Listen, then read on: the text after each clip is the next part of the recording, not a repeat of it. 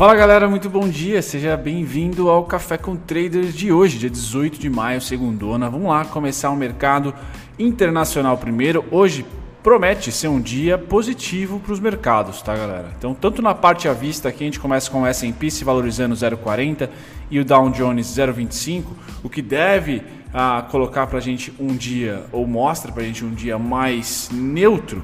Porém, quando a gente vai para a Europa e também para os contratos futuros que já já vou mostrar, não só do petróleo, mas também dos índices, a alta é mais forte. Tá? Então, Estados Unidos à vista aqui com ah, números neutros, enquanto Europa, começando pela DAX, subindo 2,78%. Lembrando que a Alemanha é o país pioneiro aí na reabertura da economia, então Ctrl C, Ctrl V vai partir muito lá do país da cerveja, ou de um dos países das cervejas, né?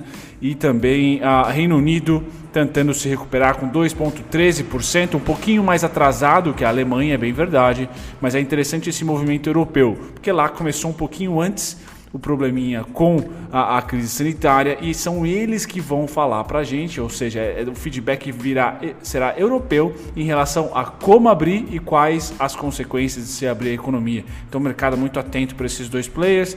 Ah, depois a gente passa para a Ásia com subidas aqui de Hong Kong e Japão, subidas mais amenas, né? 0,48 para o Japão, Nikkei e 0,58 para Hong Kong. Tá? Passando para o lado direito, aqui a gente vai para os futuros. Começando para o futuro do petróleo, pancada, galera.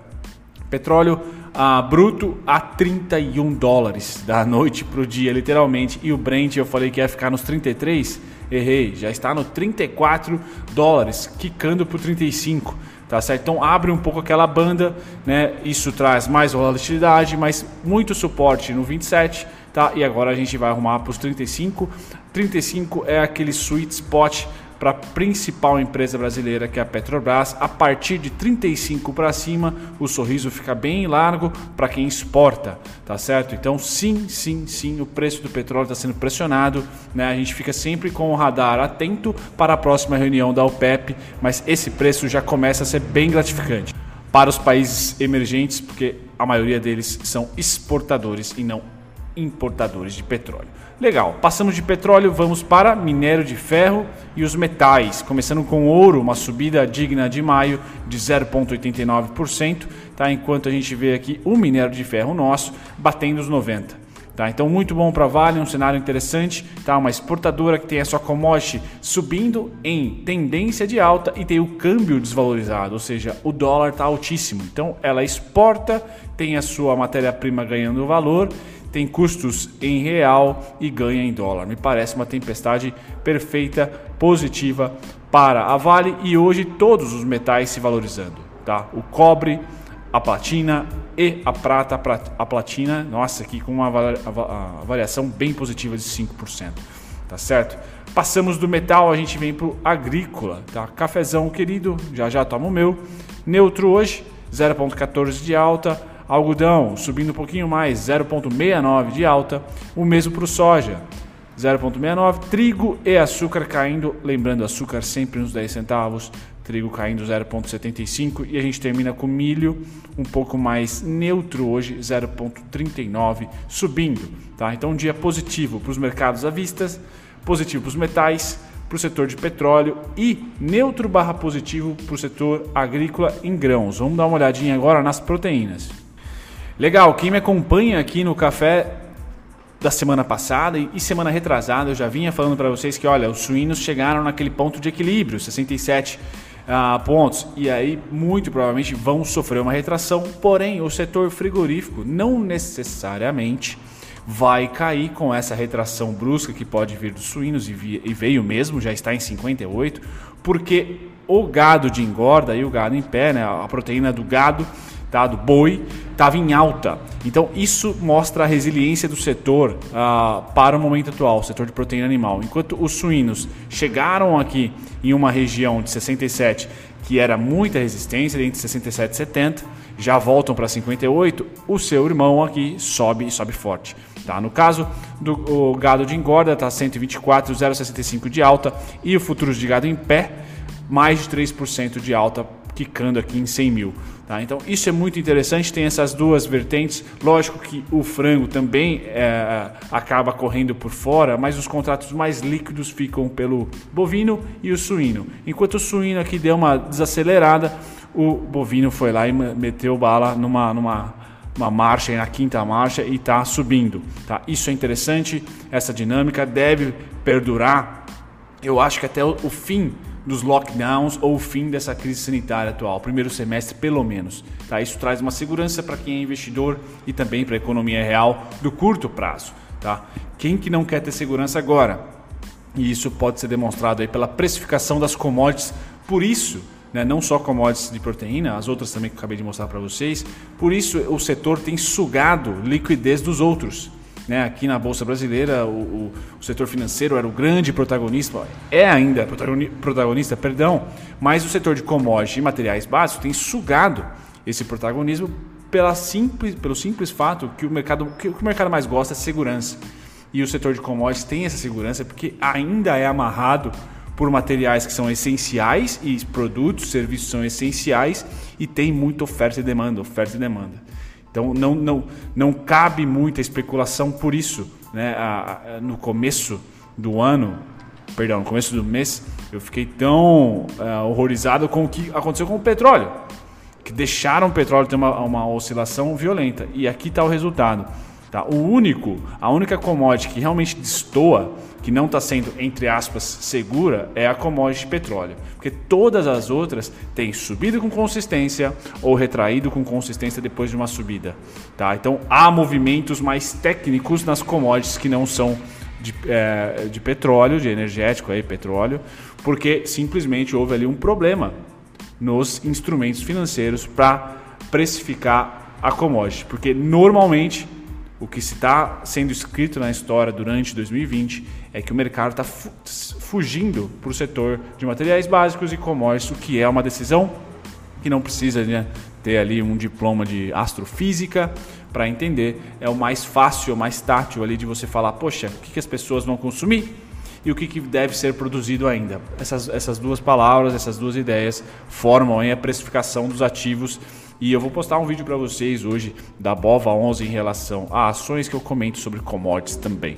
Pois bem, passamos do agrícola, a gente volta agora para os índices futuros. Então você que opera aí a mini índice ou mini dólar, tá? Ou cheio de ambos, hoje é um dia interessante para você, né? É o dia que sempre tem que torcer para o gap não ser de muita alta no começo, na abertura, para que se consiga operar a tendência durante a, a, o pregão da Bovespa futuro da, do da BMF. Então, S&P subindo 1,50, Nasdaq subindo 1,17, Dow Jones subindo 1,54. Nós, Brasil, estamos seguindo muito os Estados Unidos, não só porque eles são os principais, uh, o principal mercado acionário do mundo, mas também eles estão mais próximos de nós em relação às consequências da pandemia. Tá, eles pegaram um pouquinho antes, mas a Europa foi bem antes. Tá? Então eh, descolou a Europa da América por um momento e a gente então está muito correlacionado com S&P. Né? Essa alta de 1,50 pode ser refletida numa abertura de 2, numa abertura de 2,5, numa abertura de 1,50 do nosso índice futuro, por exemplo. Tá? Então é importante uh, eu salientar para vocês que no Estados Unidos subindo, a gente provavelmente sobe junto e o mais interessante, bem correlacionado até com as porcentagens, tá bom? Então tá aqui Estados Unidos subindo, Nikkei subindo 1,30 e Europa, eu simbolizei aqui pela DAX subindo 2,79. Então realmente a Alemanha é o país mais bullish de todos eles, é o que ah, o que a gente sabe, eu não estou na Alemanha para dizer de fato, mas é o país que tem ah, gerenciado melhor a crise e está aqui o resultado, tá?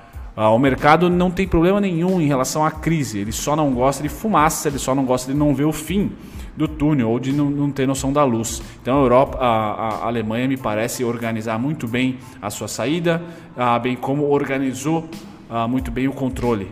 Tá? Então é, é um Ctrl-C um, e um Ctrl-V necessário não só para o Brasil, mas para o mundo inteiro. Né? Interessante como a Alemanha conseguiu estar tá no meio de vários epicentros ali mais tenebrosos da pandemia e saiu muito bem, está se saindo, a, a menos pior, lógico que teve óbitos triste demais, mas ela é ali, de repente, representar a melhor luz que nós temos na Europa. Tá certo? Bom, passamos aqui nos contratos futuros, um dia positivo promete ser. A gente vem para os fluxos gringos. Então, o nosso juros continua na venda, mas sem tendência. Então, já há comprinhas de venda. É muito interessante olhar o, o, movimento do contrato de juros futuro pelos gringos que tem o maior volume. Por quê? Se você está espantado com o dólar, quanto mais compras houver aqui em juros futuro, mais forte o sinal é que o dólar está se aproximando de um topo. Tá? Porque juros com tendência de alta, o câmbio se aprecia, ou seja, o real ganha valor. Então o dólar deve cair. Tá? Pressiona o dólar para baixo. Então é bacana ter esse movimento aqui da semana passada para de compra, tá certo? Porém, ainda temos boa bom saldo vendedor contrato mensal. Vamos ver como que vai ser o contrato, a abertura do contrato do mês seguinte, né, de junho. Mas é importante ter compras. Não continuaram a tendência de queda para uma Selic, por exemplo, de 2, de 1 um, ou de 0. Legal. Passando então no contrato futuro, a gente vai para dólar. Dólar continua o contrato mais estável, mais equilibrado. Ninguém vende, se vende a compra. Tá certo? Então foi um dia vendedor no dia 15 aqui como nós temos, mas o saldo do contrato mensal é bem positivo e com consistência, não é aquele positivo em tendência mais, tá certo? Mas é aquele positivo do tipo, olha, caiu, comprei. Caiu, comprei e largo. Cai, compra, faça uns pontinhos, largo. Cai, compra, faz uns pontinhos, largo. Não há aquela compra para rolagem ou aquela compra que perdurou o mês inteiro. São compras consistentes, mas não, é, não são compras crescentes. Tá? Lembrando, tem muito institucional brasileiro vendido em dólar. Tá? Vendido em dólar. Então o gringo vai fazer esses caras suarem, assim como está fazendo o ministro da Fazenda suar. Tá? Não tenho dúvida que a especulação em dólar é a mais forte que nós temos. Dentro dos contratos que nós temos, é a mais pesada. Tá? O mercado, entre aspas, né, as instituições financeiras estão especulando forte na compra do dólar. Por isso que ele é tão resiliente aqui.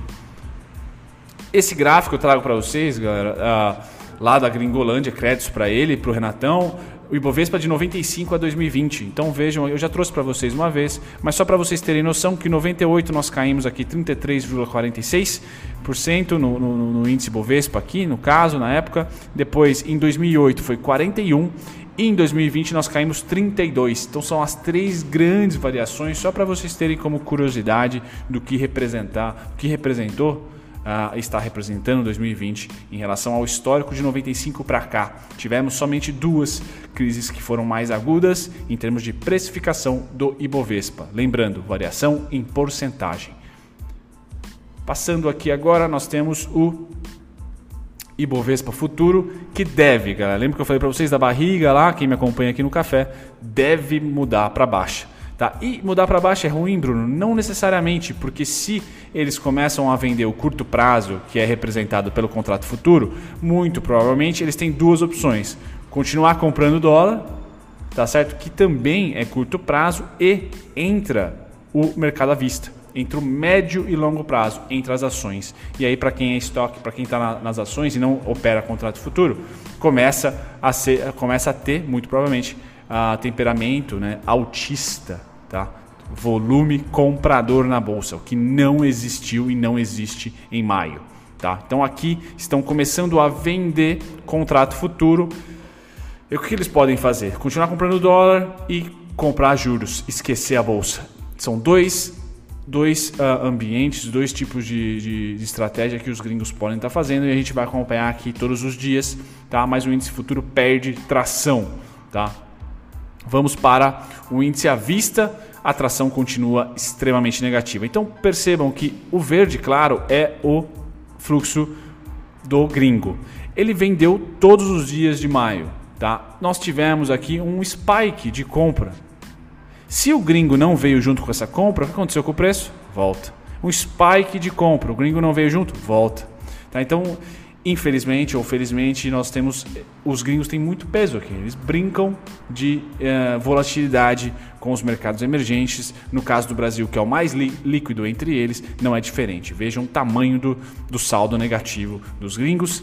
Como o Renato fala, sentando a mamona no nosso mercado de médio e longo prazo, no nosso mercado à vista. Tá, continua negativo, galera. Continua negativo. Eu acho que hoje, né, deve ser um dia que o índice futuro deve apresentar uma comprinha aqui, tá? E o mercado à vista ainda ah, negativo. Se hoje houver fluxo negativo por parte do índice futuro, tá? E começar já a embicar aqui para venda, eu começo a olhar com bons olhos já o mercado de médio e longo prazo. Não acredito na segunda alternativa que eu dei para vocês que o gringo vai comprar juros e dólar vai esquecer a bolsa. Eu acho que ele vai comprar a bolsa. Então vamos continuar acompanhando. Calendário econômico não temos nada hoje. E as principais oscilações de ontem, lembrando do volume, quem que eu destaco aqui?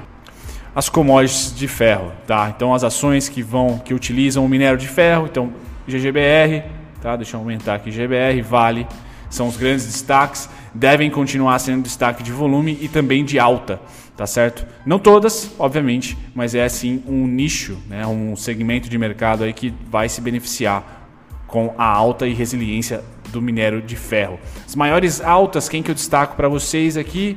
Hum, deixa eu ver. BK teve um fundo comprando e ó, gringo compra BK, bum, sobe. Eu postei para vocês aqui é o fato relevante. Hum, Ering, tô de olho. São as, as maiores a Ering começou a ser vendida no. Tem um rumor aí que a Ering começou a ser vendida no Carrefour, se não me engano. Camisas da Ering. É, isso é, é, o, é interessante, né? A empresa se, se tentando, né, mold, se moldando o seu formato de venda, se adaptando à crise atual. Então, Ering ali seria o destaque, junto com o BKBR, tá certo? Depois, as maiores baixas eu trago para vocês. GGBR está na maior baixa aqui, né? Interessante esse movimento da GGBR, mesmo com a, a minério de ferro nas alturas. Ah, nenhum destaque. Tirando a GGBR aqui é uma incógnita para mim, tá? Não, esper, não esperava ela aqui. Tá interessante, vou dar uma olhadinha no movimento da GBR para essa semana. Certo, galera? Um café que se estendeu um pouquinho mais, tá? Vejo vocês aí durante o dia e amanhã no próximo café. Amanhã eu vou estar tá mais ah, completo para o café. Hoje a minha bochecha está inchada. Então a dor de dente ela meio que sumiu de ontem para hoje. Não tomei nenhum remédio, só fiz gelo tá? e gargarejo. É... e hoje meio que subiu para minha bochecha a dor. O dente já não está doendo, é a bochecha em cima, embaixo do olho. Então meu rosto está um pouco é, inchado. Não sei não, talvez tenha, talvez possa até ser algum tipo de bactéria, algum tipo de eu como várias coisas crocantes durante o dia, pode ser que entrou alguma coisa na gengiva, inflamou, enfim, mas vou ver o dentista, por isso talvez eu esteja ausente. Um grande abraço para vocês, não deixem de conferir na descri a descrição desse vídeo aqui com todos os conteúdos gratuitos e também as playlists, galera. Vocês que estão procurando papéis específicos, ou ah, playlists sobre ações baratas, dividendos, duelo de ações, visitem a playlist aqui do canal. Tá? Eu, eu, dividi certinho por nome do ativo e também por grupo de ativos de dividendos, ações com alto dividend yield, ações que são baratas, ações para especular. Tem várias uh, playlists interessantes e vocês podem ser mais dinâmicos na procura por conteúdo. Um grande abraço, tchau, tchau.